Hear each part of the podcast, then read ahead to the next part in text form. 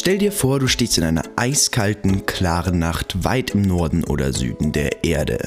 Plötzlich tanzen am Himmel leuchtende Schleier in grün, blau und manchmal sogar pink oder violett.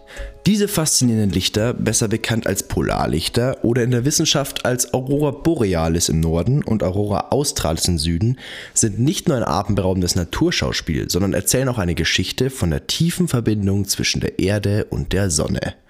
Aber was steckt wirklich dahinter? Und warum gibt es überhaupt diese leuchtenden Himmelserscheinungen? Das Geheimnis der Polarlichter beginnt mit der Sonne. Die Sonne ist nämlich nicht nur der helle Ball am Himmel, der uns Licht und Wärme spendet, sondern auch eine gigantische Quelle von Energie und Teilchen. Manchmal schleudert die Sonne geladene Teilchen, hauptsächlich Protonen und Elektronen, ins All. Diesen Strom aus geladenen Teilchen nennt man auch Sonnenwind. Es beginnt in der äußeren Atmosphäre der Sonne, der sogenannten Corona. Obwohl die Oberfläche der Sonne Temperaturen von etwa 5500 Grad Celsius aufweist, erreicht die Corona unvorstellbar hohe Temperaturen von mehreren Millionen Grad. Bei diesen extremen Temperaturen haben die Teilchen so viel Energie, dass sie sich von der Schwerkraft der Sonne lösen und ins All hinausströmen können. Wenn dieser Sonnenwind dann auf die Erde trifft, interagiert er mit dem Magnetfeld unseres Planeten.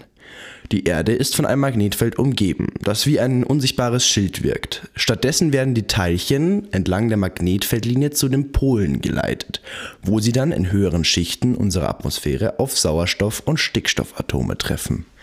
Durch die Kollision dieser hochenergetischen Teilchen von der Sonne mit den Gasen der Erdatmosphäre werden diese Gase zum Leuchten angeregt, ähnlich wie in einer Neongasröhre. Je nachdem, welche Gase angeregt werden und in welcher Höhe die Kollision stattfindet, nehmen wir verschiedene Farben am Himmel wahr.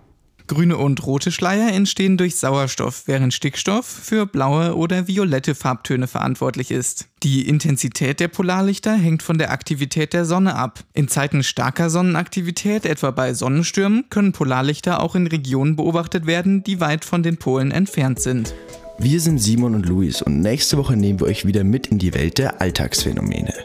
Mehr Infos über uns und zu den Themen findet ihr auf unserer Website sagmalwieso.de. Bis Montag.